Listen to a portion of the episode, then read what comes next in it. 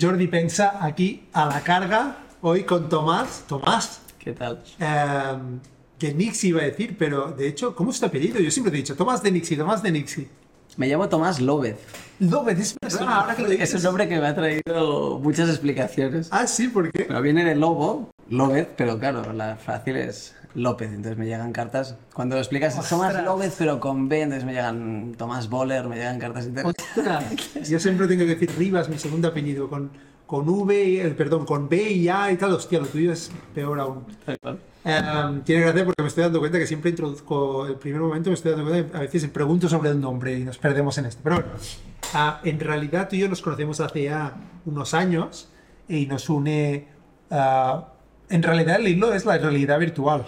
Luego nos hemos ido por las ramas y, y hablamos de otras cosas, pero yo si te parece, ah, empezamos por la realidad virtual y luego vemos dónde nos lleva. Ah, y yo creo que la unión es cuando yo tenía mi empresa de realidad virtual, Mentor VR, y tú tienes la empresa que tú sigue, la continúas, bien hecho, y no te rindes, ah, que es Nixie.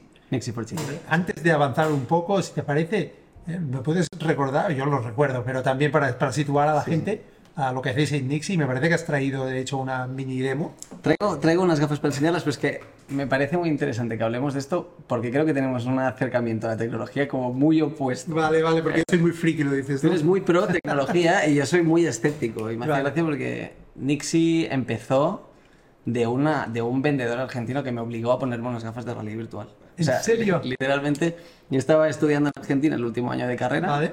Eh, que estudié en Barcelona, pero fui a hacer un intercambio y allí en un congreso de realidad virtual, que en realidad era de publicidad, pero con tecnología, había unas demos y un señor como que me ofreció ponerme las gafas y yo lo rechacé. Le dije, no me interesa, gracias, no, que no quiero.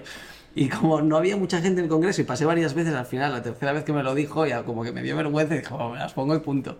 Qué bueno. Me puse unas gafas y entonces entendí lo que era la realidad virtual. Porque ahora es como que se sabe más, la gente ya lo ha probado, lo hemos visto, pero en Bueno, ese ¿quién lo ha momento... probado? Sí. En ese momento parecía un 3D chulo, ¿no? Como lo que vemos en el cine. Y tampoco, si no te paras a pensar, no lo entiendes. Correcto. Y cuando te pones la gafa dices, ostras, esto es la realidad virtual. Exacto. Es brutal porque yo creo que aún, tú dices, la gente lo ha vivido, la gran mayoría de la gente aún no ha probado la realidad virtual y hay mucha gente que se piensa lo que tú dices, será un 3D o algo y ahora que Apple ha lanzado su, o ha anunciado sus gafas, la gente, pero esto parece ciencia ficción, pero hasta que no lo pruebas. Para mí la idea br- brutal, eh, ahora volvemos eh, a Nixie, pero para mí la idea brutal de que de forma natural cuando mueves la cabeza miras en otra dirección, es lo que yo creo que la gente se espera menos Total. que incluso cuando prueban no son conscientes de lo que es lo que, que es lo que lo hace brutal, que es que se ponen las gafas y de pronto hacen co- coño, esto la puedo mirar, ¿no? Yo me acuerdo incluso, no sé si era mi madre o quién, que se quedan mirando re- recto un rato y de pronto se dan cuenta que pueden girar la cabeza. ¡Wow! Que hay cosas aquí, ¿no? O sea, que veremos a ver cómo. Luego hablaremos de Apple De- de- también. de en hecho. Sí, sí, total. De hecho, me hace gracia porque todavía vamos a las demos 2023 y hay gente que se pone las gafas y me dice, "Eh, pero no funciona. Veo al muñeco en el lado y no se pone delante mío. Y digo, "Oye, es que tienes que mover la cabeza. Y dice, no, no, pero es que no está. Y digo, "No, Muévete tú. Y dice, ah, pero, pero ¿por qué sale en el lado? Y digo, bueno, porque estás en otro entorno virtual y, Guau. y el muñeco está allí. y Tienes... Hostia, no me lo había planteado. Hay gente que le cuesta hacer el cambio de virtual a físico. Sí, sí, sí, sí. No me lo había planteado esto. La- Bueno, pues esas, perdón, sí, sí. No, no, no, no. Estaba. am, es, curioso y esto también lo veíamos en la empresa que es un cambio de lenguaje tan grande, es un tema tan diferente a lo que estamos acostumbrados que realmente pide que la gente haga un cambio de chip. Yo creo que en ese sentido, por eso Apple creo que lo hará bien, porque son muy buenos en este nivel de, de- de sensibilidad, digamos, ¿no? Sí, en, o sea, experiencia de usuario siempre es la mejor y se van a encargar que no tengan los problemas que, que han tenido, seguro, todas las otras gafas. Pero en, en ese sentido, la realidad virtual fue esa tecno- la tecnología que me convenció a mí un poco del poder de la tecnología. Porque o sea, estamos hablando de un Tomás que no tenía WhatsApp hasta súper ¿En tarde, ni Facebook, ni nada. Iba con un Nokia, que de hecho lo he recuperado durante un tiempo. Este año he estado llevando un Hostia. Nokia otra vez. Pero iba con un Nokia, o sea, pasaba de todo y no le veía nada bueno a la tecnología. Ajá. Cuando me puse esas gafas fue como, ostras, aquí realmente hay potencial para hacer muchas cosas. Y fue cuando empecé a darle vueltas a lo que luego acabaría siendo Nixie. Que sin ser muy tecnológico. Yo creo que esta es la gracia, ¿no? Que tú enseguida viste el potencial de solucionar un problema humano, ¿no? ¿O qué? Tal cual, tal cual. O sea, me empecé a imaginarme cosas que podríamos hacer con realidad virtual que beneficiaran a las personas, ¿no? Y ahí fue cuando me enganchó y dije, quiero saber más. Y de hecho no tenía ni idea de nada, claro. O sea, yo sabía cero de realidad virtual y fue, bueno, ¿cómo aprendo más? Me puse a buscar y busqué realidad virtual Argentina y la primera empresa que salió en Google, que era SyncroVR, que era el primer showroom de realidad virtual que se había montado en Latinoamérica, les mandé un mail y les dije, oye, que soy diseñador gráfico, en lo que os pueda ayudar, si me dejáis probar las gafas, yo trabajo gratis. y me contestaron y me dijeron, vente, vente mañana y nos conocemos. Y acabé trabajando de diseñador en esa empresa y fue donde aprendí las cosas que sé hoy en día de realidad virtual, pero así fue. Qué brutal este, estos ejemplos que siempre que son tan obvios, pero al final son tan poco obvios cuando vives que es, me gustó, mandé un email y me ficharon, ¿no? Y a día de hoy que a veces, obviamente nadie, bueno, sí que regala, o sea, iba a decir nadie regalará, pero es que sí que hay cosas que simplemente pidiéndolas o hablándolo pasan, o sea que... No, no, eso es además algo que, o sea, ahora que estoy dando clases en la universidad se lo repito muchísimo a mis alumnos y es que a veces se nos olvida que estas cosas funcionan así. O sea, y lo he visto después, estando en la posición de ser el contratador. Cuando haces un proceso de selección y pones en LinkedIn un anuncio, te llegan miles y miles y miles y miles de currículums. Y cuando te llega un mensaje personal de alguien que se ha tomado la molestia de entrar en tu web, ver qué haces, encontrar un email y escribirte un email extra, hay un ejemplo que me hace muchísima gracia, una chica. Estuvimos en un proceso de selección inverso que hacía ESADE, en el que las startups, había varias startups que presentaban su solución y luego había un montón de estudiantes que veían el show y decidían a qué startups querían aplicar para una posición de internship y te llegaban pues 15, 20 currículums de las personas que les, había les habían elegido tu empresa. Y hicimos esto y la chica que organizaba el evento nos dijo, bueno, en cosa de un día, dos días, os mandaré los currículums de la gente que se ha interesado. Tal cual, yo cerré la llamada sin saber nada, porque claro, yo presentaba, pero no veía a nadie, o sea, yo sabía que hablaba delante de 180 personas, pero no veía la cara de nadie y dije, no sé ni cómo ha ido, ni si ha gustado, no sé nada. Tal cual colgué, pum, solicitud de LinkedIn. Y me escribe una chica y me dice, hola, soy ta, me ha encantado tu presentación, me encanta Nixie, me encantaría ver cómo puedo ayudar este es mi mail y este es mi currículum.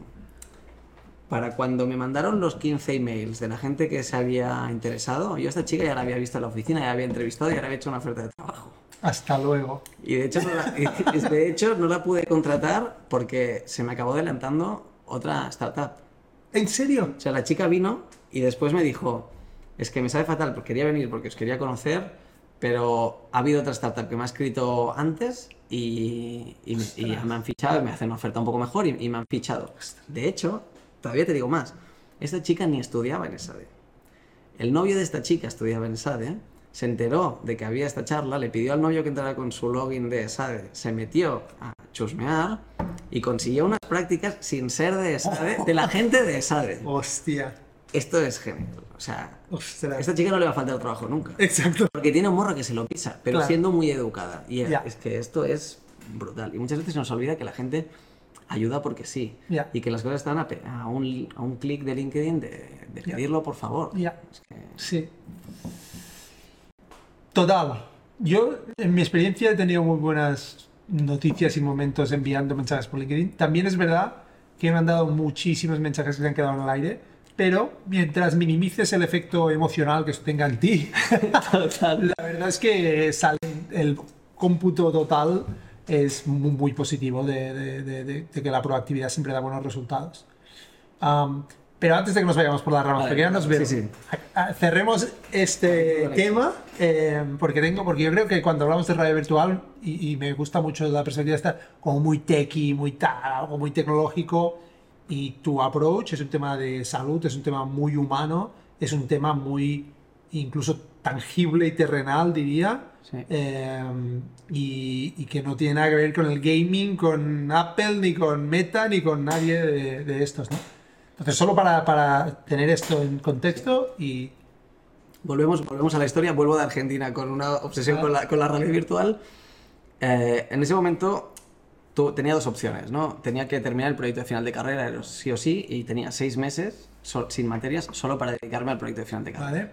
Y tenía una oferta de una bodega de vino que me ofreció hacer una rally virtual para vender vinos en China. Vale. La gente de China se pusiera unas gafas y viera el Penedés con los vinos, cómo se hacían y demás. Era esto, además era remunerado, o irme a un hospital pediátrico, que era algo que siempre había querido hacer y que tenía, bueno, tenía ese componente de, de, misterio de decir, si no lo hago ahora, que vivo en casa de mis padres, que no tengo gastos y que va a ser seguramente la única oportunidad que voy a tener de dedicarme seis meses full time a lo que a mí me dé la gana, si no hago esto, ya no lo voy a hacer.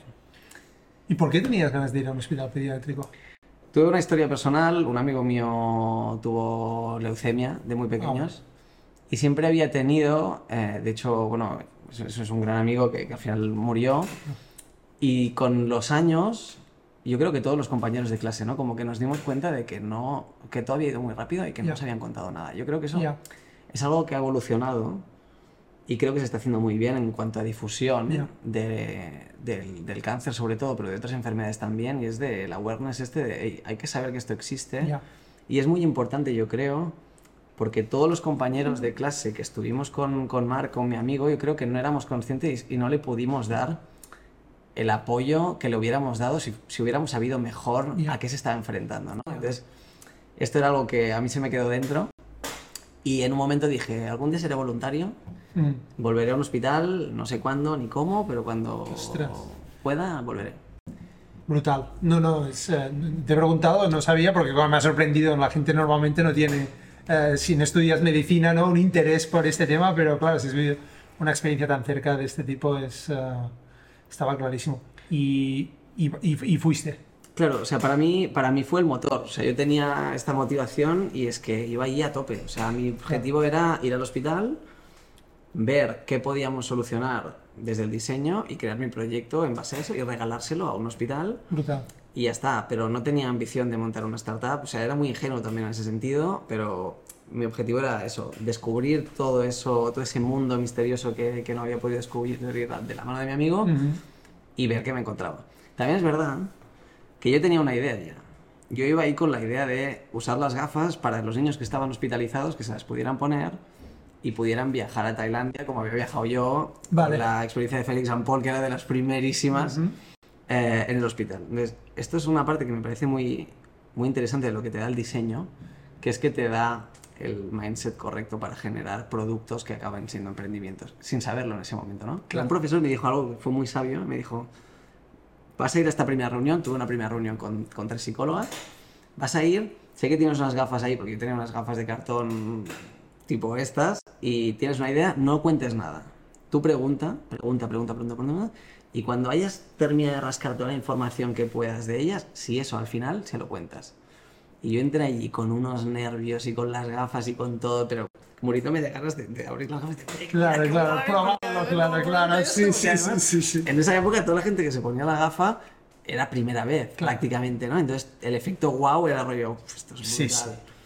Eh, pero le hice, le hice caso, tú, y funcionó, porque estuve ahí preguntando, preguntando, hasta que me sacaron un álbum y me contaron que, bueno, entre el 60 y el 80% de los niños sufre ansiedad preoperatoria, que yo no sabía lo que era, pues resulta que, pues eso, más de la mitad, entre 60 y el 80, tienen ansiedad por el miedo al quirófano. Y eso es, o por la separación de los padres, porque entras solo en un espacio frío, hostil. Ahora las mascarillas las tenemos más normalizadas, pero en ese momento veías a tu médico en la visita Solo ojos. con bata normal y el día del quirófano de repente te dicen, bueno, ven conmigo, una persona con mascarilla, bata de verde, guantes, todo, te separa de tus padres y te metes solo en un espacio frío el que no conoces nada, te piden que respires de una mascarilla, porque ha tumbado boca arriba, todo parece que tal. Y aunque los médicos son la gente más adorable del mundo, sobre todo la gente que trabaja con niños, el shock de meterte en este entorno es inevitable. Claro. Y la solución que tenían era un librito, o sea, como un cuaderno de fotos con fotos de un quirófano, ¿vale? Pero era el típico cuaderno de estos que ya con la luz se había puesto amarillo, el plástico, o sea, es como muy cutre. Y yo estaba ahí con las gafas, estaba pensando, guau, guau, guau, guau, guau, guau. Y digo, última pregunta, ¿por qué no metéis a los niños de verdad en el quirófano? O sea, es como, ¿por qué no les hacéis un tour? Claro. Y la respuesta es, bueno, obviamente por higiene y porque se operan, en ese hospital se operan 7.000 niños. ¿Cómo, ¿Cómo voy a meter...? ¿Esto en Barcelona? Sí, sí, esto sí. Y 7.000 operaciones al año, es como, ¿cómo le puedo enseñar esto a un niño a todos? Imposible. Y ahí fue como, ahora tenemos, ahora tenemos algo de verdad. Y este es yo creo el, punto determinante que ha habido en Nixie, es esta vuelta de tuerca más que ha hecho que el producto sea muy especial y resuelva una necesidad muy real del hospital. No tener yo una idea en mi casa sin tener ni idea de nada de un hospital, ir allí a vender a ver si funciona. Claro. aparte de 40.000 cosas que también podrían haber ido mal, el hecho de haber hecho este proceso hace que la idea nazca dentro del que será tu cliente. claro.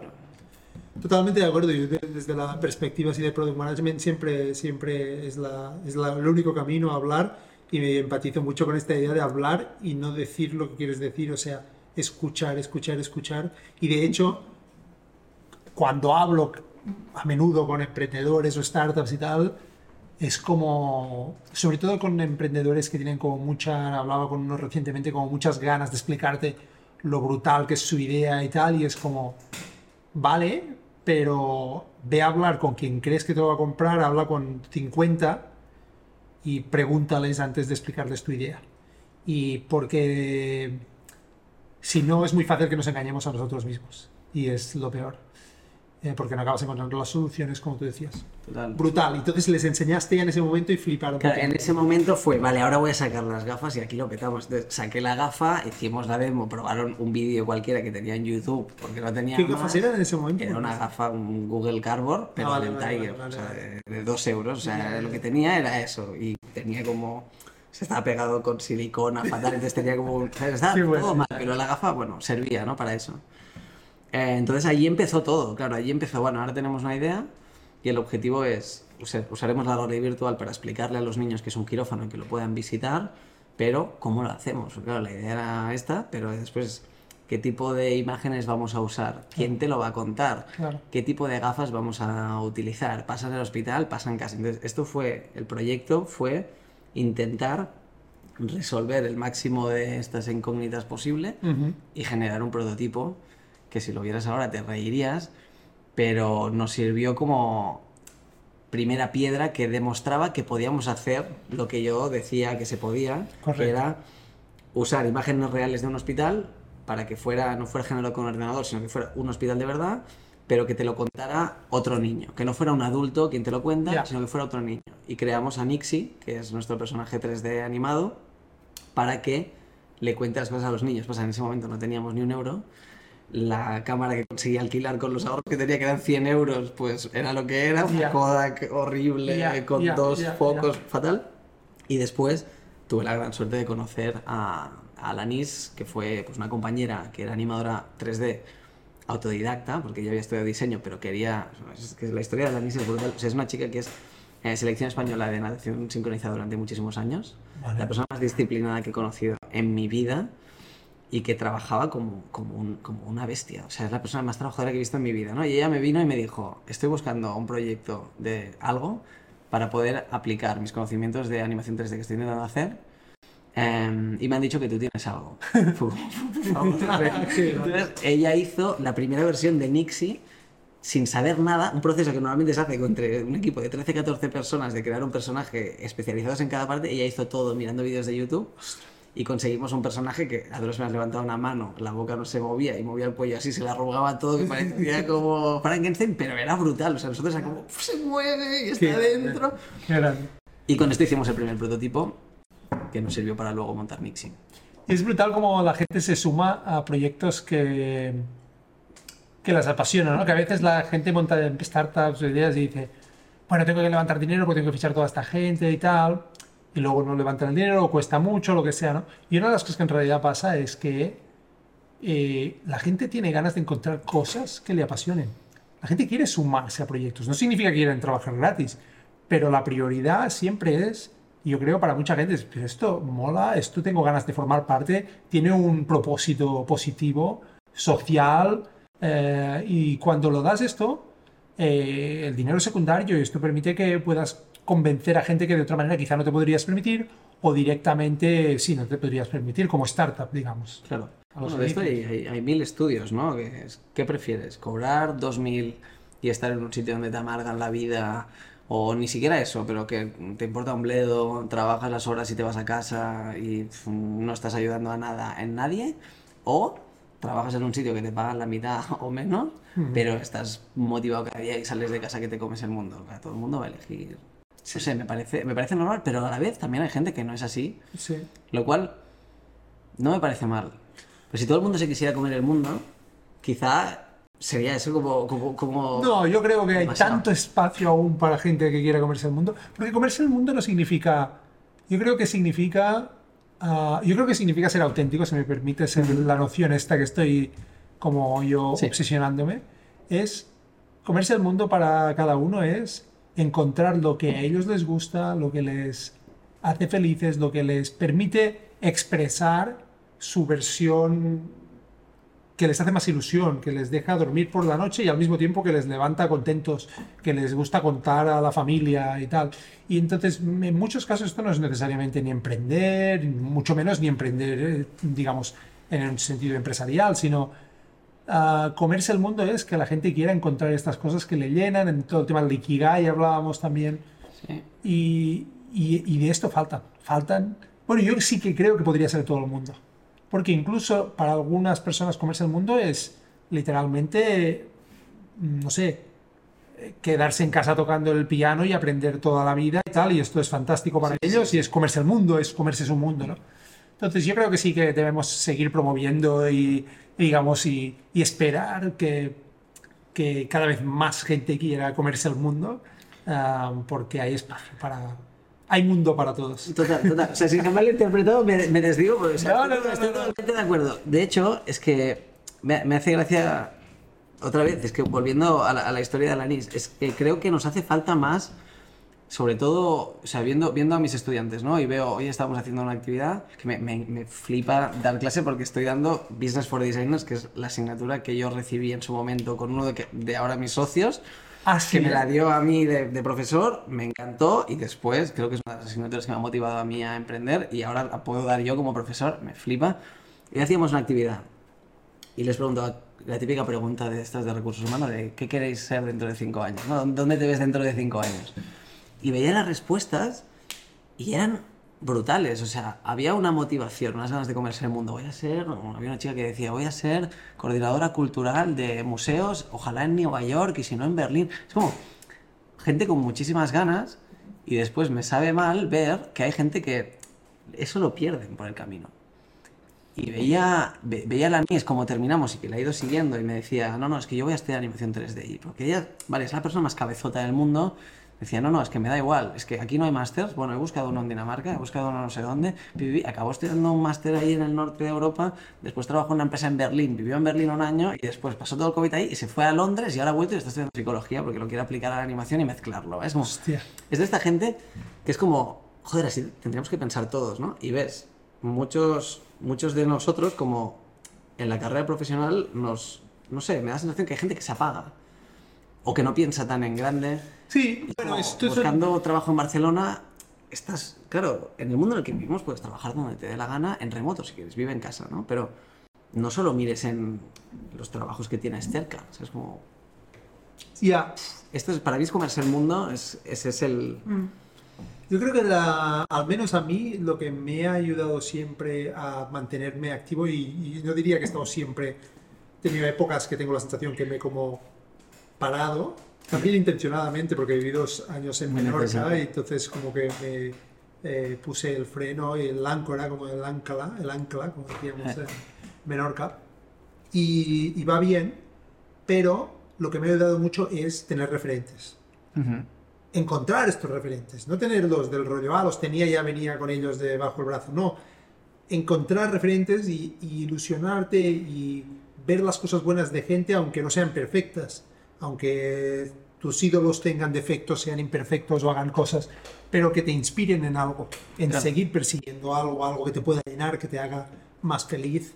Eh, y honestamente esto lo he dicho alguna vez, pero que a mí me gusta la idea del podcast para encontrar gente que tiene cosas interesantes de explicar, que seguro que alguien está viendo y dice, guau, esto que hace Tomás interesante, como te vieron en esa, de como te vieron en otro momento, y guau, y te llega, ojalá, y te llega un LinkedIn o un email y te dicen, esto que haces me parece brutal, ¿por qué no hacemos esto, tal? Y esto me flipa y me fascina y porque creo que es una de las maneras que el mundo se mueve, conectando cada vez, inspirando gente y conectando gente con otra gente que tienen ganas de hacer cosas, ¿no? O sea que es súper interesante. ¿Cómo, ¿Te puedo hacer una pregunta? Por favor. ¿Cómo, cómo- quién han sido tus mentores? O sea, ¿cómo has encontrado tus mentores? bueno, yo mentores, buena pregunta. nunca he encontrado, yo no diría que he encontrado a alguien que diga es un mentor. De hecho, actualmente, por primera vez en mi vida, estoy, uh, estoy con un coach. Vale. Eh, es una cosa que me rondaba de jovencito, con 16 y me leí Robin Sharma. ¿Vale? El monje que, se vendió, que vendió su Ferrari. Sí, me me lo leí hace poco. Me leí el- las ocho claves del liderazgo y otro, ¿no? Y la idea esta del mentor y del monje me encantaba. Pero no he encontrado no me diga alguien. Lo que sí que he encontrado es figuras de las que he, he aprendido diferentes cosas de la vida. ¿Vale? Y, pero no los considero mentores para nada porque son gente que ha vivido una vida que en algunos aspectos, no en su plenitud, para mi perspectiva, me parece súper interesante. ¿no? Entonces es, gente con quien siempre he querido a, a épocas o tal, pero escuchar y aprender. Entonces, yo siempre pienso que mi cerebro es, o mi visión del mundo es como, hay un 3% de esa persona, hay un 3% de esa experiencia, y vas como juntando experiencias. Um, y lo del coach es, por lo que decía el Robin Sharma, es una idea que siempre tenía clara, que tenía sentido, que es un entrenador, el rol de un entrenador es alguien que desde fuera te deduce lo que tú mismo te dirías en realidad desde fuera. Y siempre me gustaba esa idea.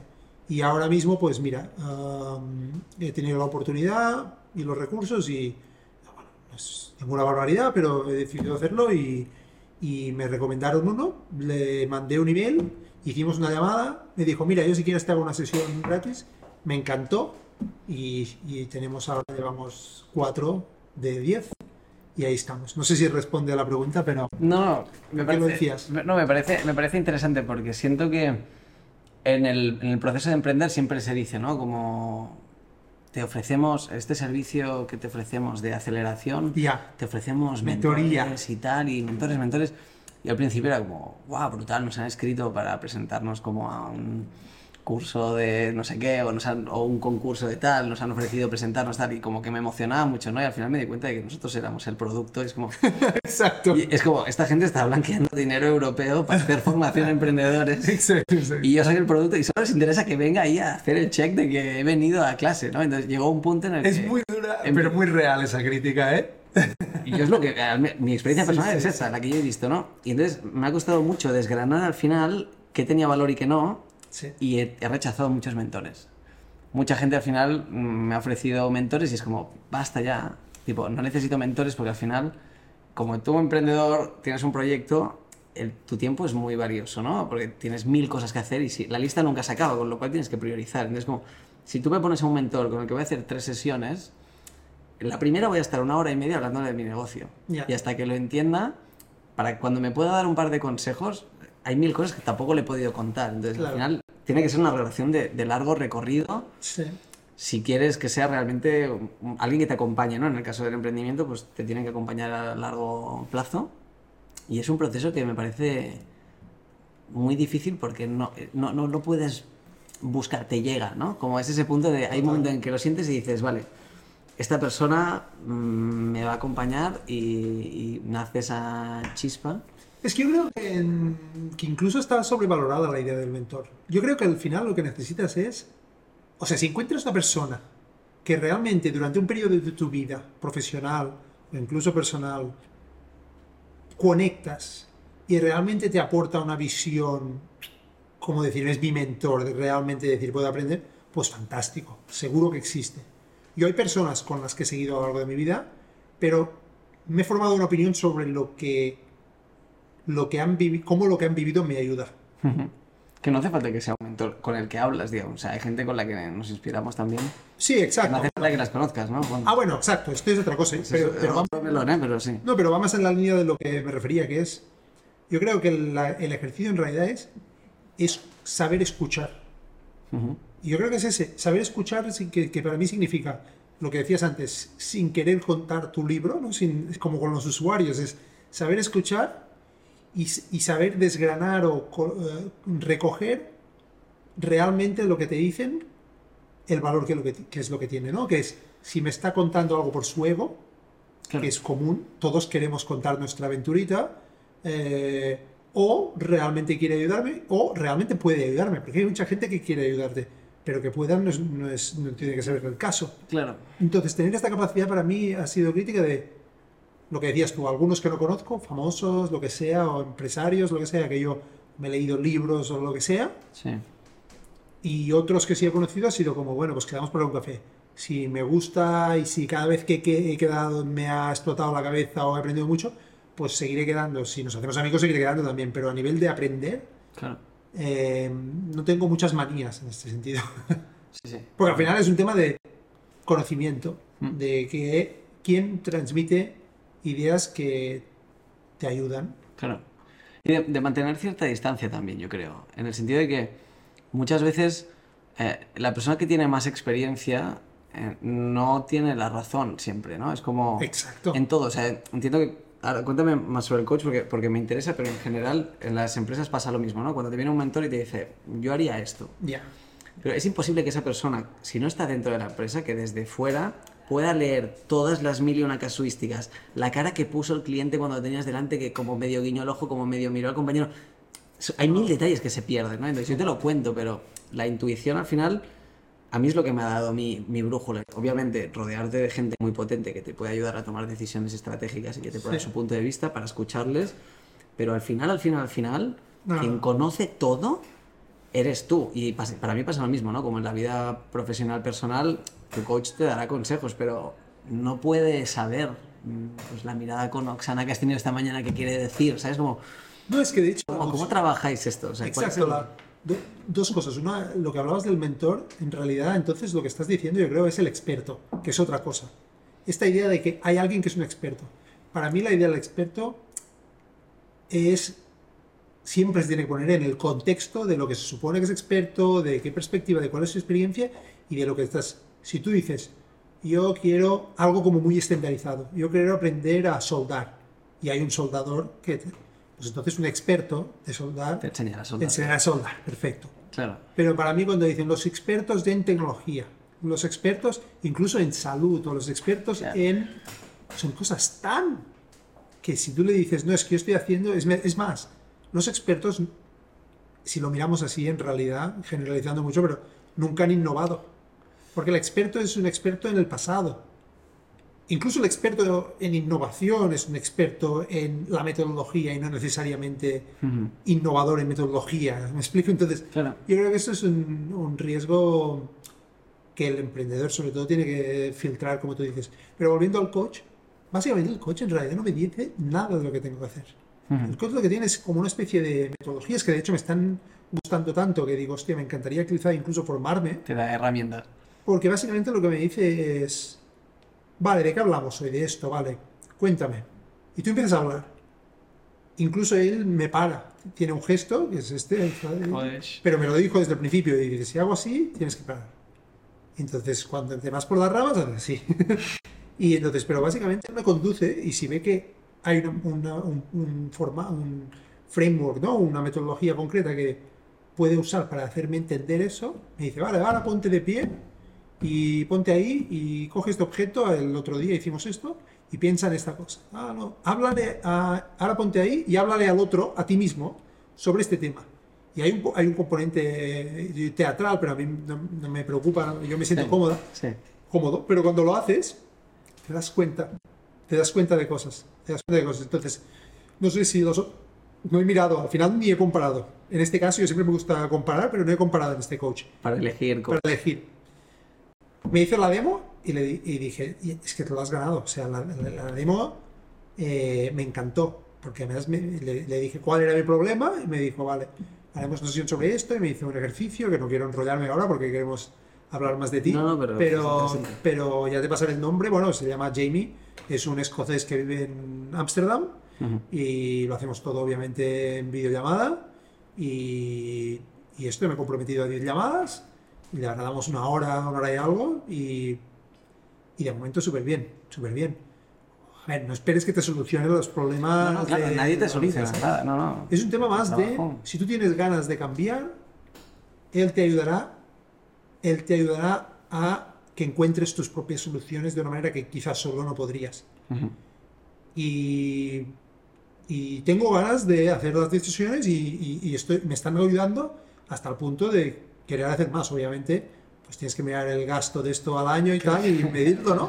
Coste Pero, efectividad. del exacto.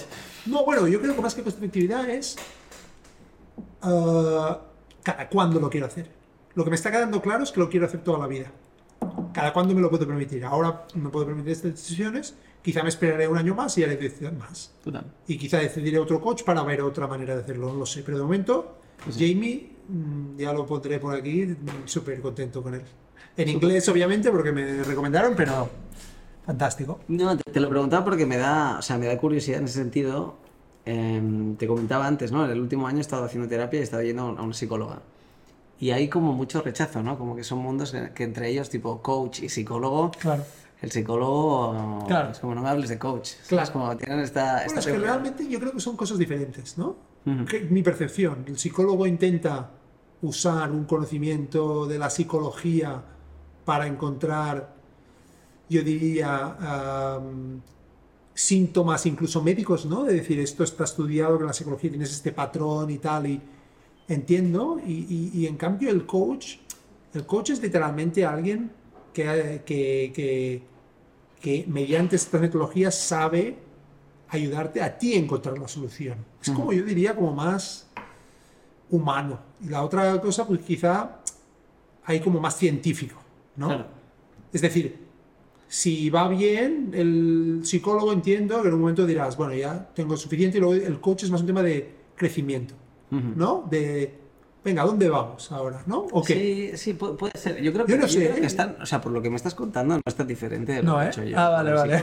No, obviamente con sus diferencias, pero... No se lo diremos por eso. No, no, Ángela, o sea, me ha salvado la vida. No, sí. ¿eh? No, Te ha gustado, te ha gustado. O sea, o sea, mi psicólogo es una persona que me recomendó uno de mis mejores amigos, que es eh, vendedor ¿Vale? y que llegó, o sea, es una persona que se ha currado toda la vida. O sea, con él empezamos organizando torneos de baloncesto. Vale. Este fue como uno de los primeros emprendimientos. Montábamos torneos de baloncesto en la calle, Vale. tres por tres. Eh, trabajó toda su carrera, estuvo seis años trabajando en Food Locker, donde trabajamos los dos durante una época vendiendo zapatillas como un animal, Ya, hasta que se sacó marketing y lo ficharon antes de acabar la carrera como vendedor. Vale. Y lleva tres años trabajando como vendedor, pero como vendedor muy top. O sea, empezó como muy fuerte, a- ya a cobrar mucho dinero y a hacer unas ventas brutales y a representar una startup americana, él solo, todo España y Portugal. Nivel de trabajo y de estrés de 0 a, a 100. Y él me dijo, yo iría a ver a la Ángela y tal. Y estas cosas, ¿ves? Así sí que soy también cero comparación. O sea, si a mí esta persona me dice, ve Ángela, no voy a mirar ningún psicólogo más. ya. Nadie más. O sea, lo- no, no soy nada. eh, nada espiritual, pero a la vez sí en estas cosas, como no creo en el universo ni no sé en qué creo, pero hay cosas que me llegan y digo, pues, lo cojo y punto, y no voy a comparar. ¿Cuánto vale? Pues mira, igual por 20 euros menos conseguía. Si me Yeah. lo puedo permitir, tiro por ahí, ¿no? Es como este feeling a veces Ya. Pasa también en la empresa, cuando te viene, ¿cómo contratas? ¿no? Te preguntan, ¿cómo, ¿cuál es tu proceso Total, de selección? es como, total. si miro a la gente que tengo trabajando en, en Nixie, todos son personas con las que tengo un vínculo emocional que ha venido de algún lado. Ya. Es como, solo una persona pasó todo el proceso eh, a través de LinkedIn sin conocernos de nada Ya. y demás. Pero es, es, es algo, es, es la intuición otra vez. Hay Ya, algo que te dice, esta persona tiene algo, todo apunta a que va a salir como fatal, pero... Y cuando aciertas, ostras, es un gustazo y dices, joder, si Total. es que sabía que tenía que ser. Y luego cuando no, pues estás equivocado. Total, y total, aprendes, total. Pero... Te quería preguntar, de hecho, am, has explicado al psicólogo, psicóloga, psicóloga, ¿verdad? Sí. Em, ¿Esto está relacionado con la experiencia emprendedora? ¿Con la dureza de emprender, podríamos decir? En, en parte sí. Yo siempre he sido el tipo de persona que no, no es que los daba de menos, pero yo iba del palo, yo no necesito un psicólogo. ¿sabes? Yo Vale. soy un tío tranquilo, no me hago muchas paranoias, gestiono mis cosas como puedo, tranquilo y bien.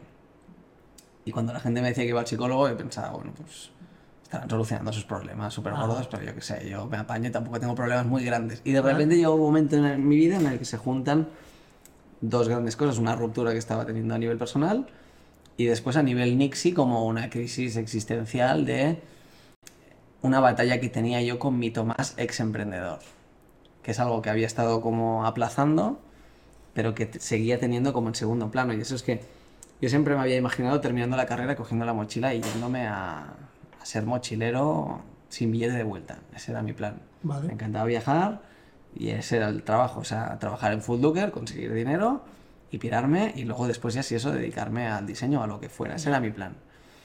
¿Qué pasó? Que, bueno, me apunté, es que esto es, es, es muy verdad. Hice un curso de coctelería. Vale. Aprendí a hacer cócteles para poder trabajar de coctelero por ahí cuando me fuera por Vale. ahí.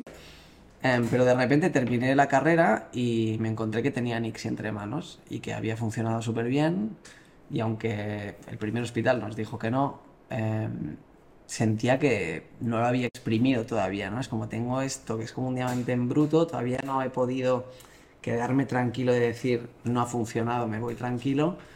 Y tenía esta guerra de decir, que empiezo Nixie o me voy a hacer mi show de mochilero. Y tuve un debate muy fuerte interno hasta que al final decidí que lo tenía que intentar y que me metía con Nixie a full y si Nixie no iba bien, entonces me iría tranquilo, pero fue bien. Entonces, cuatro años después, me encuentro todavía luchando con este Tomás que se quiere ir y con, y con esto contaminando decisiones estratégicas de Nixie, pero al final tú tienes una startup y tienes que hacer un plan a medio largo plazo para decidir cuál es tu objetivo con esta empresa, ¿no? La vas Ya. a hacer crecer porque la quieres Claro. vender, la vas a hacer crecer de forma sostenible para siempre porque es un proyecto que te encanta y lo vas a querer tener, quieres meter socios, quieres inversión, quieres... Ya, Y esto determina tu futuro total. personal, ¿no? Y Total. el tener ese Tomás ahí que me decía, la mochila, la mochila, la mochila, me estaba generando como tensión y fue, coincidió justo en un momento en el que decidimos hacer una ronda de inversión.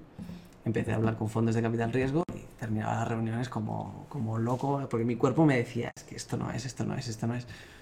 Y, y ahí fue cuando acudí a la psicóloga y me ha ayudado a organizar mis pensamientos, a identificar esto viene de aquí, esto tal, esto tal, esto tal, esto tal, cómo hacemos convivir esto con esto y, y eliminar estas fricciones entre el Tomás emprendedor y el Tomás personal. Hostia, man. Y ha sido el, el gran trabajo del último año, que creo que está saliendo muy bien, pero ha sido algo que solo pf, o me hubiera estampado o hubiera tardado años en resolver, o incluso hubiera sido un Ducati divorciado de estos que no lo supera y con 40 años se compra una moto y ya, ¿sabes? ya, Como me daba miedo, es como, vale, voy a resolver esto ahora antes de que sea demasiado tarde. Esto del Ducati divorciado no lo había escuchado nunca. ¿Qué es exactamente? No sé de dónde lo he sacado, pero me encanta. Alguien me... No es mía la frase, pero no, el Ducati divorciato se representa al típico señor que se divorcia de... De, De la mujer, crisis de los 40 y se compra una moto, dices. Porque tiene como este mood de no he sido joven porque no he disfrutado de mi juventud, entonces como que deja a la familia, deja todo, se compra una Ducati y, y- y se va y todo mal.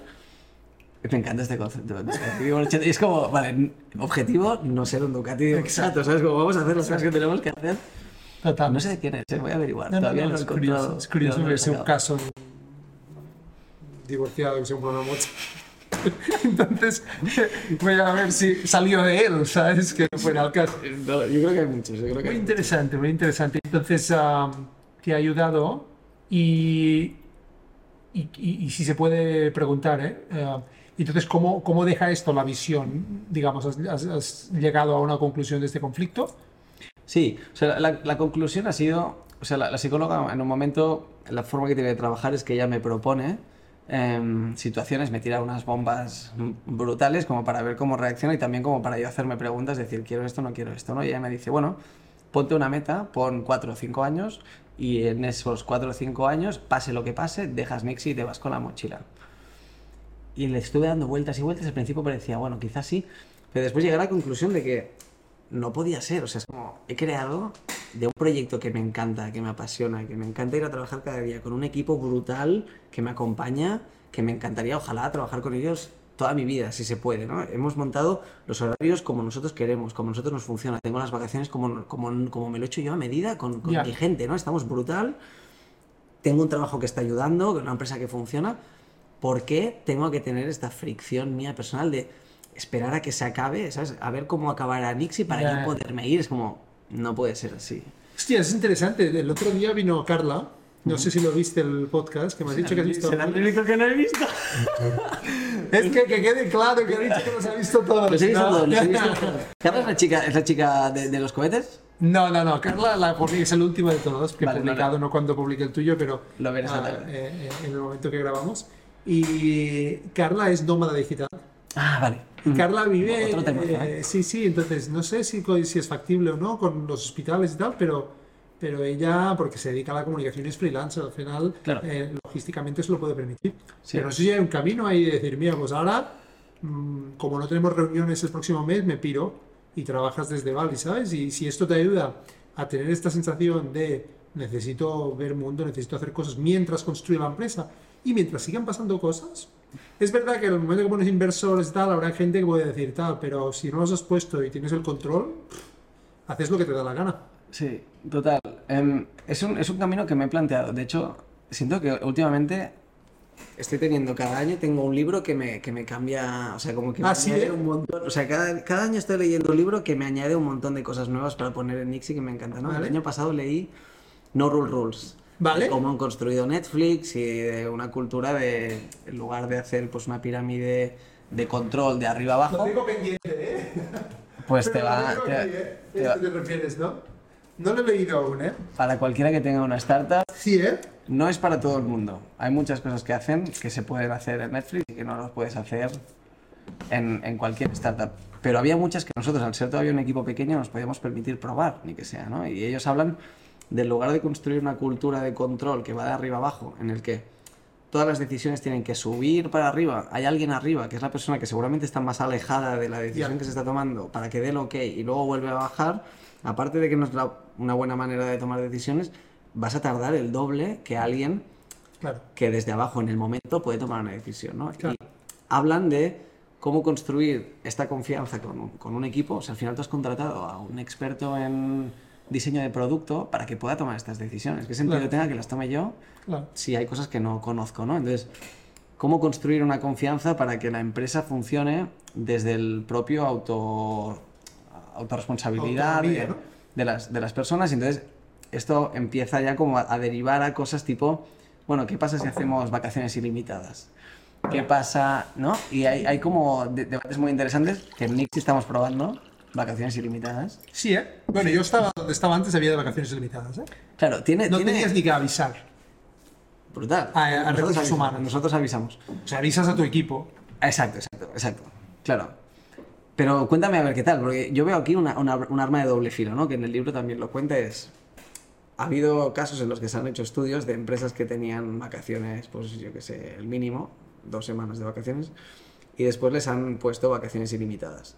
Pero esto a nivel cultural requiere que la empresa eh, dé ejemplo, ¿no? Entonces, si tú tienes managers que no se cogen nunca vacaciones y los equipos, pues, ostras, les, les ponen un apuro pedir vacaciones porque parece que dejas al equipo tirado, tú te vas y demás, nadie coge vacaciones, al final son ilimitadas, pero nadie las coge. Exacto. Y me hacía muchísima gracia un estudio que decía gente que le había puesto vacaciones ilimitadas, les pasaron una encuesta y les dijeron, ¿qué preferís, vacaciones ilimitadas o dos, o dos semanas de vacaciones? Y la gente elegía dos semanas de vacaciones, porque son dos semanas de vacaciones Segura. guilty free, ¿sabes? Como en estas me voy tranquilo porque me Claro. tocan. Y son cosas de estas que a mí me, me flipan, de, de- de recursos humanos y de cómo funcionan las empresas. Que... Y otra cosa es, la, como dices, la cultura de cada país. Es decir, y yo estoy seguro que las vacaciones ilimitadas en Estados Unidos, Noruega, China, España, Brasil, Sí. eh, y estoy ahí estereotipando, pero me imagino reacciones absolutamente diferentes. Sí. No, y que cada, cada empresa es un mundo. No es lo mismo un Nixie, que lleva cuatro años. Exacto, esta es otra. un equipo que somos menos de 10 personas, que tener un equipo de 150 personas o una empresa que lleva mm, 50 años de tradición o una empresa familiar. Claro. Cada uno, o sea, no se lo recomiendo a nadie que lo coja así a rajatabla, que cada uno decida si cree que es para su empresa o no. No, exacto. Pero si estás en una situación en la que, se- en la que tu intuición te dice, podemos hacer esto, en mi caso, la reacción es, es, es muy buena, porque al final, o sea, si tú tienes un equipo potente de gente honesta, cuando tú le das a la gente responsabilidad y confianza, tienden a, a responder demostrándote que están a la altura de la confianza que les has dado. Entonces, Este es el tema, ¿eh? Todos este es el tema de la confianza. Yo me acuerdo cuando fui 2012, ah, ya 2011, perdón, fui una semana a Silicon Valley ah, por un programa que había de la Fundación Banesto, Youth. yo lo hice también. ¿Tú también hiciste Sí. Youth? Ah, vale. Pues yo hice Me cambiaron el nombre, pero sí. la primera o la segunda edición de Barcelona. Segunda Vale. edición, me parece. Y, y, y gané Barcelona. Entonces fuimos, no sé, 15 o no sé cuántos. Y claro, visitamos lo típico. Y visitamos Google. Y dices, pero aquí alguien trabaja. Ya, ya. Está todo el mundo ahí con el asiento, tralala, Gente jugando golf playa. lo que sea. Entonces, ¿cuál era la respuesta que con el tiempo he entendido? Era, hay un nivel de responsabilidad y de presión de tu compañero. Es decir, si alguien no trabaja, el equipo con el que trabaja lo ve. Y entonces hay como una especie de equilibrio automantenido. Yo no sé si se les ha ido, se les fue un poco de las manos a Google al final o no, porque había, me acuerdo, la serie este de Silicon Valley, había unos personajes que representan que eran como de Google y había unos que los habían sacado de un equipo, no los habían metido en otro y básicamente habían como, yo que sé, cinco que, cobraban sin trabajar. Y entonces eh, quizá alguien se le ha ido en las manos, pero, pero creo mucho en ello, creo en una visión clara, unos objetivos claros y mucha libertad. Y esto está, no sé de qué libro venía esta idea de los equipos autónomos, me parece que viene toda de toda la filosofía agile y tal, un poco de esta, de esta idea de cómo los equipos son más competitivos, es con este nivel de libertad, cuando los objetivos el problema a solucionar, las ambiciones, incluso un poco los, eh, lo que se quería llegar a conseguir está claro. claro. Porque a la gente al final, la productividad no es una ciencia exacta. No, a ver, quizá en una fábrica, pero en, la, sociedad del conocimiento, el white collar, que se dice, ¿no? Eh, es yo puedo tardar cinco horas en hacer una cosa, o puedo decir, ah, espérate, si hago esto, no sé qué, y lo hago en media hora. ¿Qué vamos a cobrar por horas? Esto, esto está cambiando ya.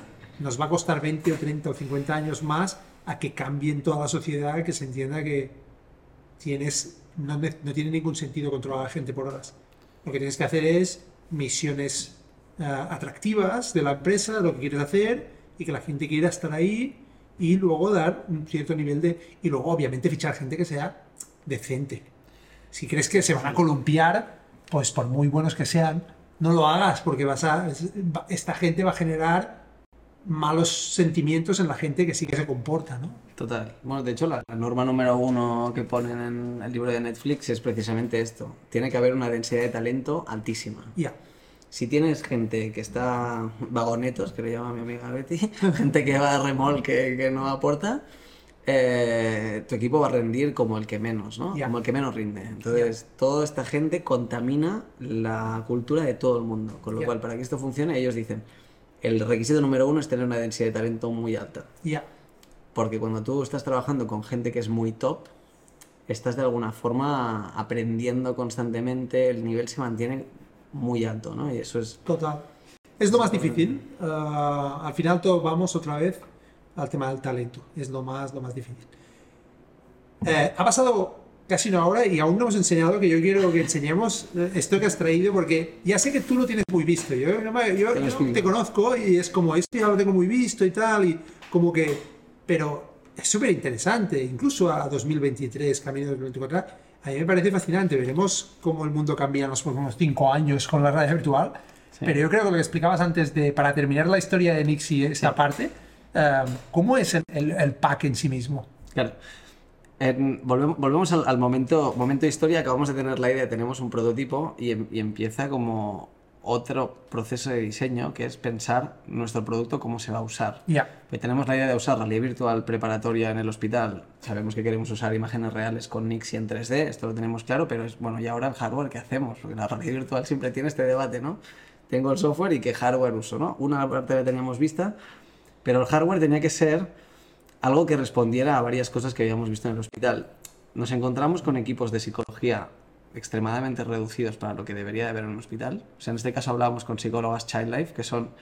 A mí me explota la cabeza. hay cosas que me dan bastante vergüenza en general de, que todavía estemos así teniendo los recursos, porque la psicología Child Life la descubrí en ese momento hablando con estas tres psicólogas.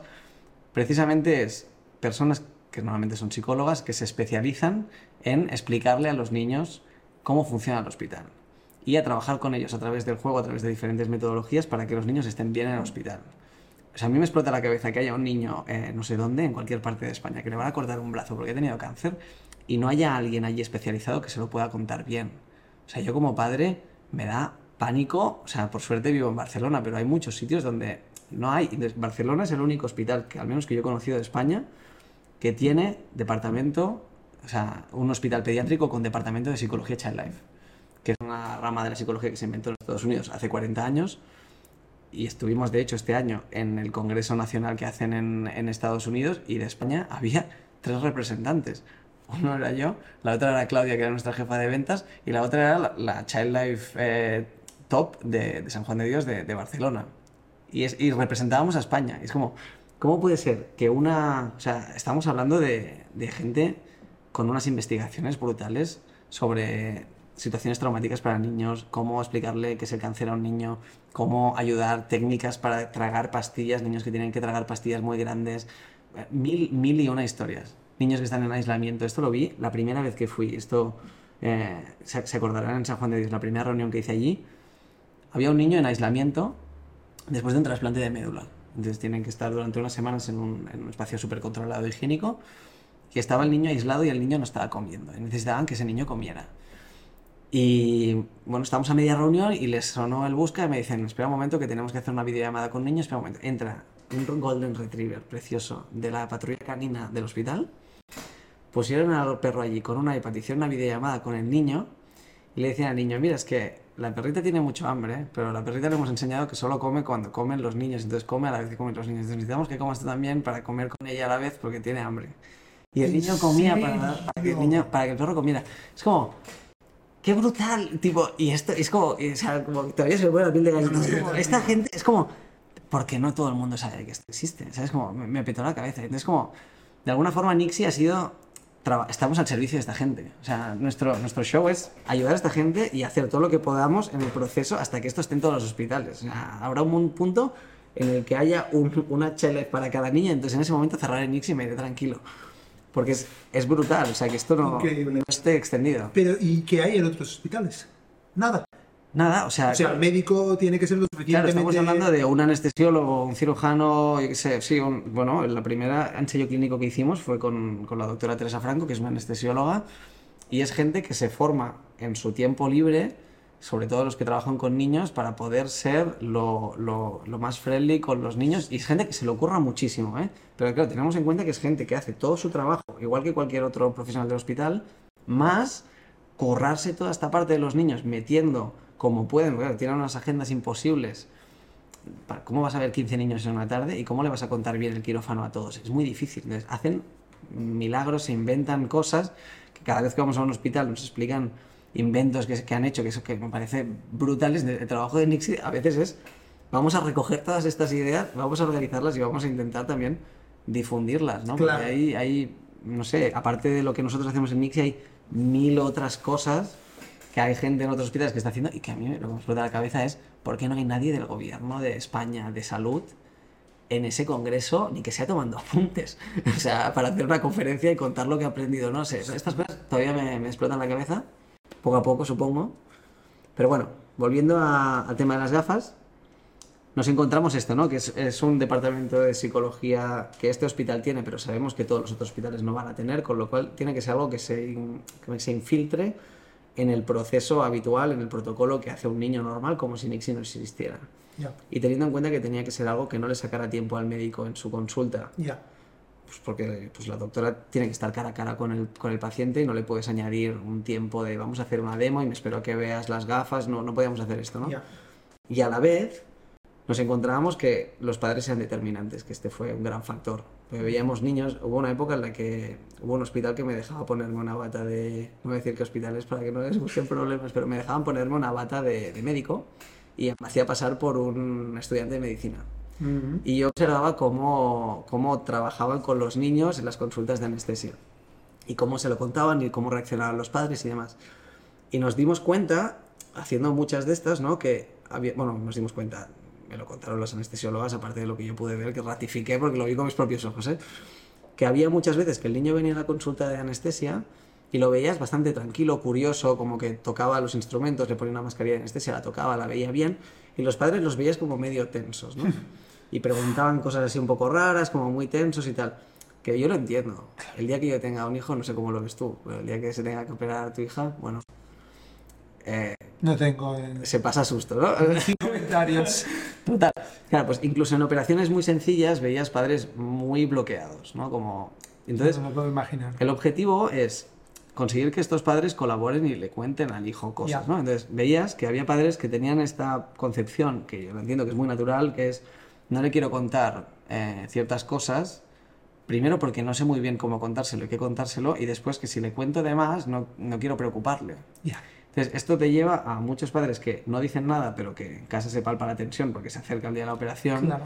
y ya ves que hay tensión y el niño empieza a ver que esto pues, se está poniendo serio, que los padres están preocupados y entonces se preocupa porque dice, esto va a ir más en serio de lo que parece. Y llega el día de la operación y luego después casos aislados de gente que yo no sé de dónde ha salido, que le ha dicho, o sea, una vez un tío le dijo al niño que le iba a llevar a por aventura y lo llevó al hospital. O sea, no- sin palabras. O sea, hay gente que está fatal. O sea, claro, es que después ese pobre niño, qué, qué víctima, ¿sabes? Como, qué drama. Pero bueno. Es que ya no es que suerte son pocos casos.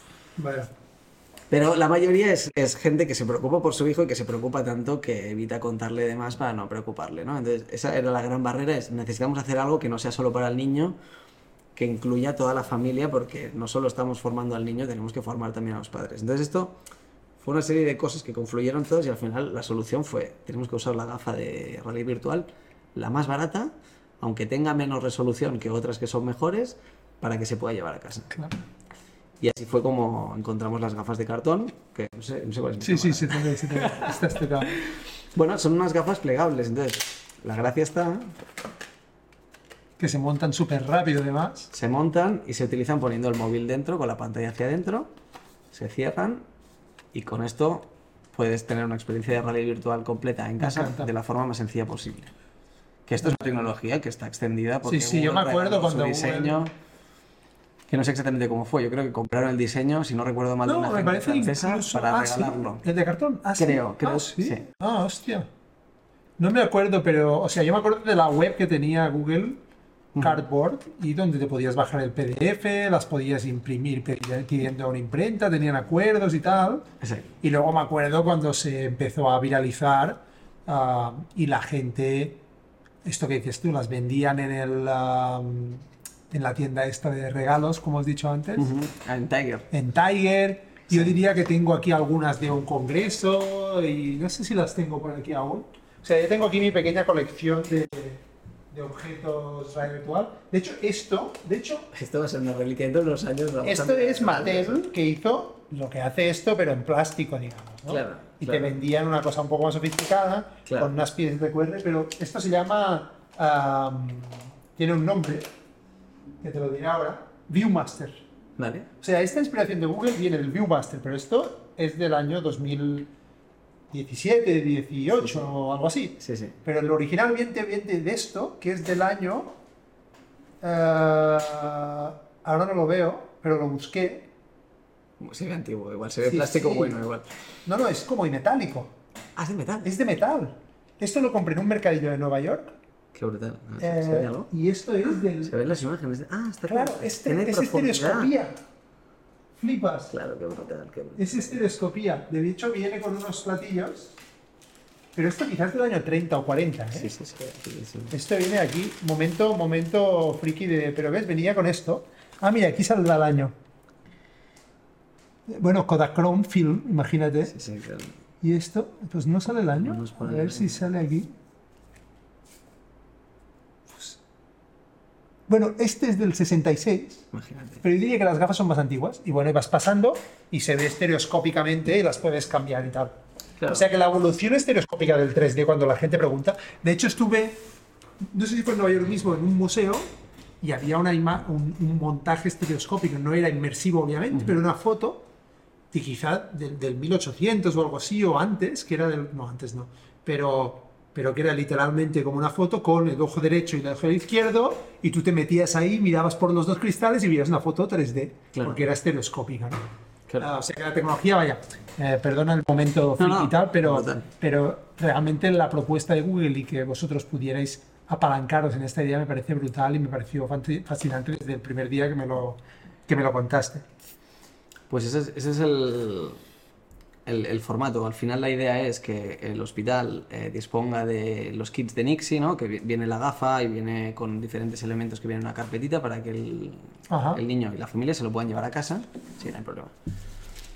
Y la idea es que el hospital lo tenga en el hospital y lo pueda entregar de forma gratuita a las familias como un servicio más. Ya. Entonces, esto de momento ha ido creciendo de forma, o sea, estamos encantados, de forma orgánica hemos podido conseguir crecer, estamos en 20 hospitales, 17 en España, uno en Chile y dos en Estados Unidos, con lo cual Qué grande. estamos encantados y en parte gracias a toda la gente que nos ha ayudado. Es que claro, Nixie es Nixie y el equipo de Nixie es el equipo de Nixie, pero detrás de Nixie hay un montón de gente que de forma altruista, o sea, estoy hablando de la doctora Teresa Franco que se curró un ensayo clínico, que no un estudio, sino un ensayo clínico con grupo control, grupo realidad virtual, comparar el uno con el otro, llamar a todas las familias una semana, dos semanas, tres meses después de la operación, recoger todos estos datos COVID mediante y intentar sacar un estudio que acaba demostrando que que este es en parte lo que nos ha hecho ganarnos el respeto también en la comunidad, porque al principio yo venía de salir de la uni y la gente me trataba un poco de ¿y tú quién eres? ¿Y qué me estás contando? Que no eres ni nada, ¿sabes? Ni estudiante de nada, eres diseñador, ¿sabes? Como,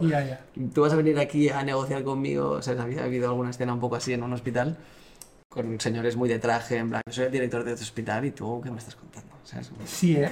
De este palo, sí, sí. Hubo un señor, de hecho, que eso es algo que me da mucha rabia. La gente que trata por encima del hombro a la gente joven solo porque puede, ya. me da mucha rabia. Hubo un tío que cogió, cogió el kit, me acuerdo, me citó a las 7 de la mañana en un hospital, que aparte no estaba en Barcelona, me tuve que ir fuera, y me presento ahí a las 7 de la mañana para hacer una reunión con él, era un señor de innovación de un hospital. Y coge el kit y me dice, esto, esto está bien, pero ¿tú qué quieres hacer? Eh, que lo probemos aquí. dice, bueno, ahora mismo tienes hospitales, así que nos necesitas más tú a nosotros que, que yo a ti vamos a pensar, a ver, no me disgusta, no sé, igual nos quedamos, no sé, ya te diré, pero entre un 30 o un 50% de tu empresa, si quieres que lo probemos y tal. Y me dice, pero bueno, esto lo tienes patentado porque no parece que sea muy patentable. Bueno, yo no se lo enseñaría a mucha gente. Y me lo tienes encima de, encima de la mesa. Luego, ¿qué? O sea, es como que no me apetecía ni que qué vergüenza me das, tipo, qué vergüenza ajena me das. Es como, obviamente no voy a trabajar contigo y ven e intenta copiarlo, listo. Es que hay gente, hay gente que... Hay gente que es impresentable. Pero es que lo de la gente joven me da mucha rabia, porque hay veces que, que ves que, que, hostia, hay gente haciendo las cosas muy bien y que se tienen que defender el doble, batallar el doble, porque hay este punto de, no sé, no es todo el mundo, porque después al mismo tiempo veo mi historia y veo gente que se ha volcado con Nixie, el que luego fue mi socio, el doctor Juan J. que es un señor un cirujano oncológico con una reputación brutal me cita el 31 de diciembre ahí en su oficina. Eh, se le escribí y me dijo, ven hoy, estoy en la office, estoy operando, ven. Y en el momento coge las gafas y dice, brutal, esto tenemos que hacer un ensayo, voy a llamar a no sé quién.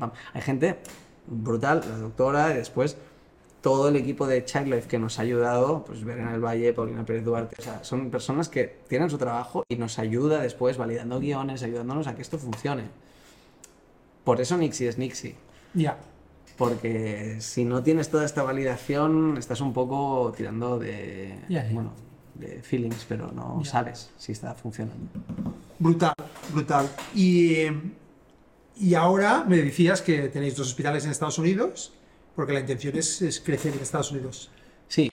A ver, el tema de Estados Unidos siempre todo lo que es salud, de alguna forma, los emprendedores de, salud eh, tendemos a mirar hacia allí porque es un mercado salvaje, eh, gigante, donde hay mucho dinero. Es un sistema de salud que no envidio para nada. O sea, extremadamente cuando, cada, vez que, cada vez que voy y veo, o sea, veo pacientes, o sea, veo niños con cáncer a medio tratamiento que a los padres se les acaba el dinero y los sacan del hospital, se me rompe el corazón. Por suerte tenemos un sistema de salud brutal. O sea, nos podemos dar con un canto en los dientes. Vale, quizá no hay Child Life, pero, pero ya vendrá, ¿sabes?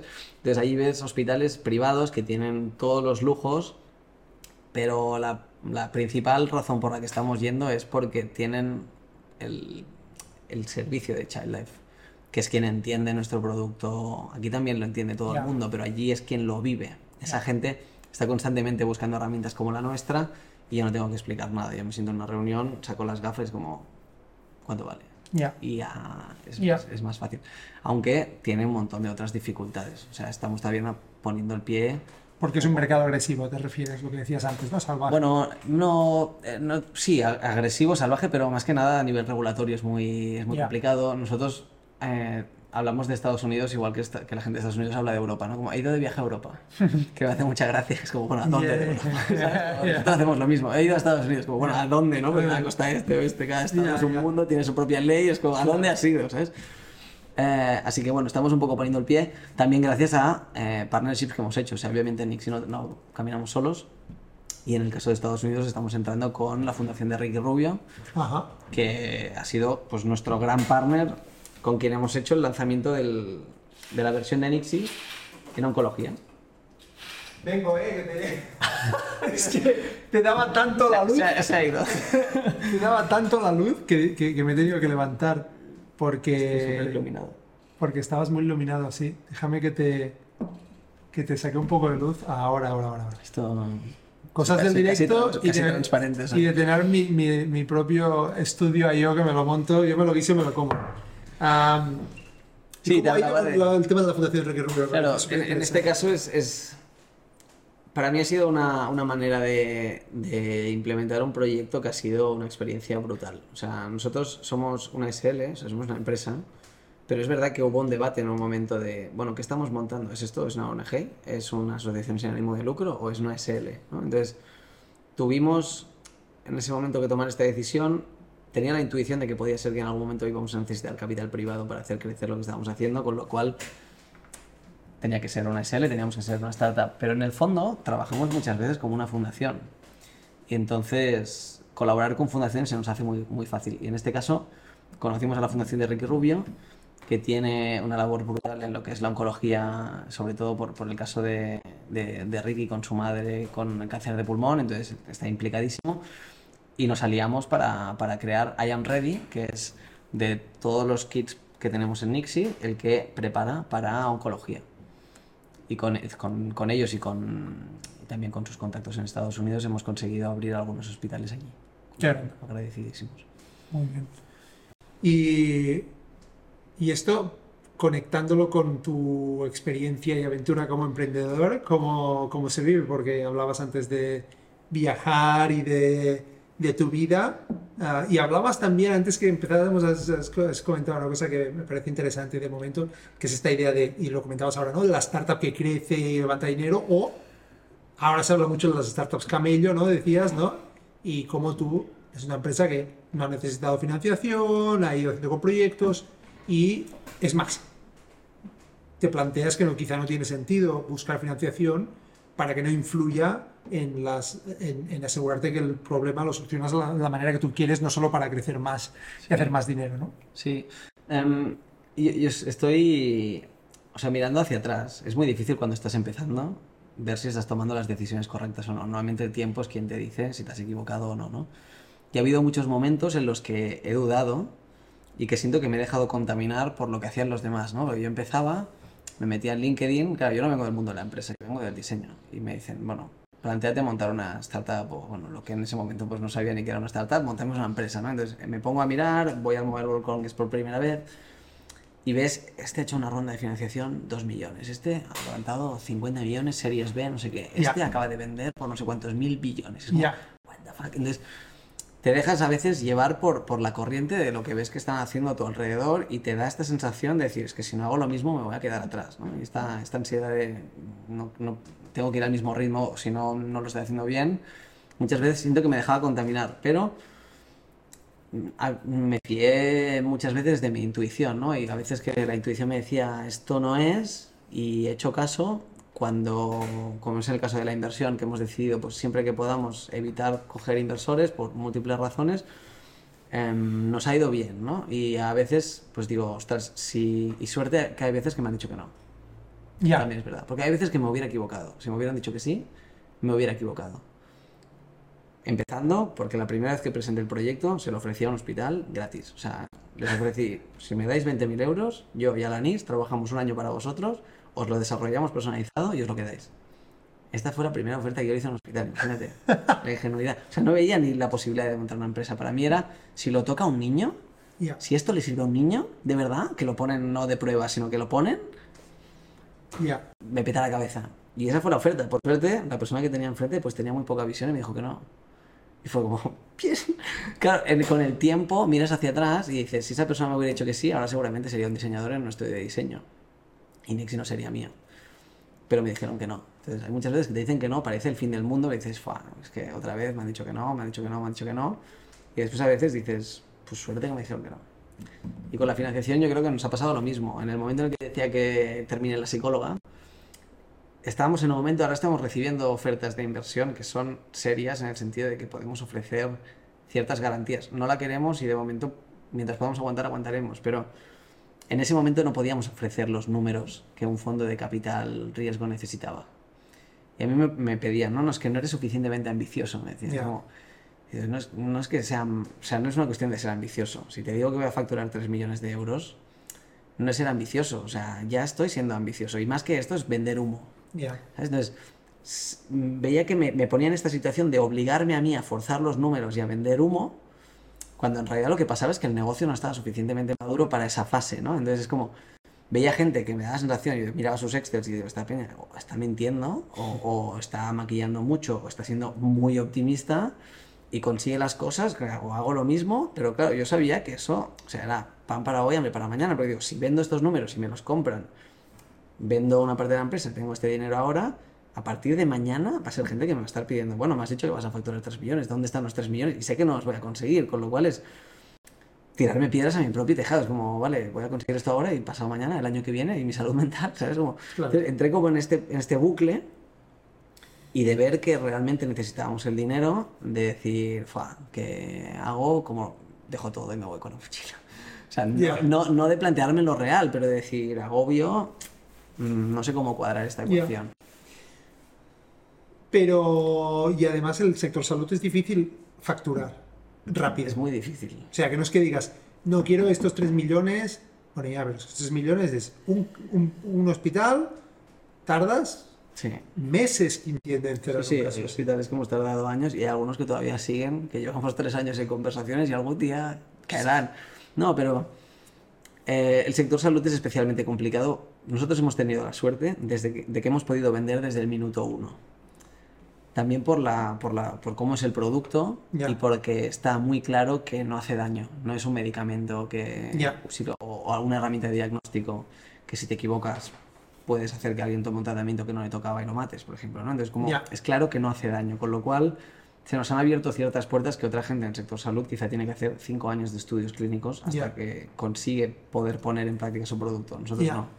Entonces, vendiendo desde el primer momento nos hemos podido autofinanciar. Y lo que decías de las startups Camillo me hace mucha gracia porque es esto, ¿no? Como todo el mundo en, mi momento, cuando mi momento me refiero a hace cuatro años, cuando yo empecé en Xie, las, las startups era como intentar ser un unicornio. La gente decía, el próximo unicornio, Globo acaba de tal, próximo unicornio, próximo unicornio. Y era como, si no eras un unicornio parecía que eras una mierda y ahora de repente cambia la situación, cuesta más levantar pasta, no sé qué, tal, y ahora de repente han aparecido las startups camello, que resulta que pueden aguantar por el desierto y acumulan recursos, son eficientes y tal, y digo, coño, pues era un camello todo este rato. Era un camello todo el rato. Y yo aquí haciéndome pasar por unicornio, por eso no me salía, ¿sabes? Como, soy, un camello, soy un camello, ¿qué quieres que te diga? Yo qué sé. ¿Y a quién le importa, no? ya el, concepto este que se le queda a quien le importa. La cuestión es que funciona, ¿no? Sí, no sé. el tema que decías de la autenticidad para mí también es esto. Es fiarte de tu, de tu intuición y de lo que te dice tu proyecto. Porque al final no todos los proyectos están hechos para ser un unicornio. Y eso no quiere decir que no seas successful o seas como exitoso. O sea, tú puedes tener... Hay empresas familiares que llevan 150 años se gana la vida toda la familia y 150 trabajadores ganan un montón de dinero, están en, o sea, haciendo mil proyectos, mil, y esto no es éxito, es como, bueno, que a veces nos dejamos iluminar por el nuevo modelo de éxito y hay muchas maneras de hacer las cosas y yo creo que eso es importante que llegue a los emprendedores que empiezan porque al principio es un poco perdido y es fácil que te dejes influenciar. Bueno, no sé tú, tu experiencia como emprendedor, o sea, ¿qué te ha pasado? Sí, sí, sí. Total, vas perdido y, hasta que no te pegas unas cuantas bofetadas y la gas, pero es la manera, es la manera, es lo que estás describiendo, es, tienes que intentarlo y tirar para adelante y estuviste a punto de cagarla vendiéndolo y por suerte no pasó y luego aprendiste otras cosas y la seguirás seguramente cagando como yo la... Todo. Seguramente, exacto. no, no, no hay otro camino, no hay otro camino que intentarlo e intentar aprender lo que decíamos de gente que lo ha vivido, de libros, de de todas partes donde se pueda aprender. De hecho, ahora he dicho libros y me parece que has traído un libro, ¿no? He traído un libro, te he traído un regalo. ¿No es que has escrito un libro aún o qué? Todavía no. Bueno, tú sí que quieres escribir Yo escribir un libro. Yo no sé si voy a escribir un libro, pero de momento te he traído este. Hostia, este es un libro que me hace mucha ilusión regalarte. Hostia, pero ¿sabes qué? Es que me encanta, porque este autor he escuchado cosas y me parece fascinante que me hayas comprado este libro porque, porque primero porque yo siempre lo digo, a mí alguien me hace me quiere hacer feliz, que me regale un libro. el libro es mi regalo preferido. O sea, que me regales un libro sin ni tener que hacerlo, ni porque sí, porque sabes que me gusta y tal, me, bueno, me hace mucha ilusión. pero ¿por qué este? Tengo mucha curiosidad. Este, mira, este es un autor, este señor se llama Richard Buckminster Fuller, tiene el nombre más raro que he visto en mi vida. Sí. Hubo un profesor en la universidad eh, se llama Alex Mitrani, que me daba historia de diseño. Mira, la verdad es que si me ve por la calle no sabe ni quién soy, porque no fui un buen alumno de él, pero me enseñó muchas cosas. Y una de ellas, o sea, por lo que estoy eternamente agradecido, es que me presentó a este señor. Vale. Que nos puso el documental de Buckminster Fuller, que es un, es un inventor al final, que también era arquitecto. O sea, si vas a una biblioteca, seguramente está en la sección de arquitectura sus libros. Vale. Pero era... Sí, porque hizo el DOM, ¿no? El. Exacto, las cúpulas geodésicas, que son las estructuras de triángulos en forma esférica. Que eso era una construcción diseñada para poder hacer refugios militares teletransportados, o sea, transportado por helicóptero. De eso que tenía los agujeros para que pueda viajar por el aire, hacer casas transportables por aire. Hostia, esto no lo sabía, qué bueno. O sea, era un señor que era un genio. Un genio. Y de hecho es, es, es, curioso de leer, porque es muy difícil de leer, porque era un señor tan excéntrico que él, creía que cuando le faltaba una palabra para describir algo, es porque faltaba una palabra. Y se las inventaba. ¿En serio? Hay muchas palabras inventadas. He leído que en un momento llegó a haber un diccionario Buckminster Fuller, realidad. ¿En serio? porque se inventan muchas palabras. Pero este libro que se llama Operating Manual for Spaceship Earth eh, para mí es el más accesible y mi preferido. Brutal. Y el concepto que tenía él, que me parece muy, muy ingenioso, pero a la vez muy, muy de somos muy cudres, es que estamos aquí intentando mandar cohetitos a la Luna y a Marte y tal, gastando recursos y fossil fuels y todo lo que quieras, mandando como pequeñas palomitas que salen de la Tierra para ir afuera, cuando realmente ya somos astronautas y todos viajamos en este planeta que es la planeta Tierra y esto es nuestra nave y viene sin instrucciones. y no sabemos cómo usar los recursos. estamos gastando lo que se supone que para es los recursos de emergencia que no deberíamos de gastar y estamos desaprovechando pues el sol, el mar, el viento. Y es un señor que para mí es brutal los pensamientos que tenía para la época en la que vivía. Y porque era un soñador, era un inventor, era un loco, es brutal. Me encanta, me encanta. La idea me encanta Vaya, me lo voy a leer seguro. Ya, me, le dirás que tengo ganas. Ha habido, gente, ha habido, gente, que se lo ha regalado y después me ha dicho, no he entendido nada. No, a mí me gusta leer libros de los cuales no entiendo cosas. hay que, leerlo un par de veces para pillar un poco Pero sí. Hostia, genial. Tomás, yo creo que hemos tocado a ver uh, todos los temas que queríamos tocar y más. Y más. Y ha sido un placer y llevamos ya casi una hora y media, que yo siempre intento que no sea de hecho, con Xavi nos despistamos y hicimos casi dos horas. Pero, pero muchísimas gracias, me ha encantado. Un placer enorme. Lo que has vivido, la experiencia, lo que haces y si puedo ayudar. Y si tienes un mensaje final, que siempre doy la, este espacio, no, ¿qué ibas a decir? No, no, nada, nada. No, te quería agradecer que me hayas invitado, encantadísimo. Y te iba a decir, no sé si hubo una vez, hubo una vez que quedamos tú y yo para tomar una cerveza, no sé si te acuerdas. Sí. Em, y después cuando terminamos la, la, conversación me dijiste, hostia, esto, esto ha molado a ver si lo repetimos. Estabas ya pensando, era, era, en el podcast, era una demo para ver si podías hacer un podcast. Pero... O sea, no lo era, no lo era, porque, porque esto me rondó en su momento, pero, pero bueno, a mí siempre me ha gustado quedar con gente que hace cosas interesantes y que es interesante, entonces por eso quedamos, supongo, para hacer una birra y charlar sobre la vida. Y ahora lo hacemos con cámaras, que yo siempre digo que es lo mismo en realidad, pero están las cámaras. Total. No, nada, nada. Agradecerte a tope y emprendedores y emprendedoras que se tiren a la piscina, pues que vayan a full. Si creen que tienen que hacerlo, que lo hagan, que no se arrepentirán. Es un máster que no te Que nos falta gente que se quiera comer el mundo, hemos dicho. Eso es verdad. Genial. Muchas gracias.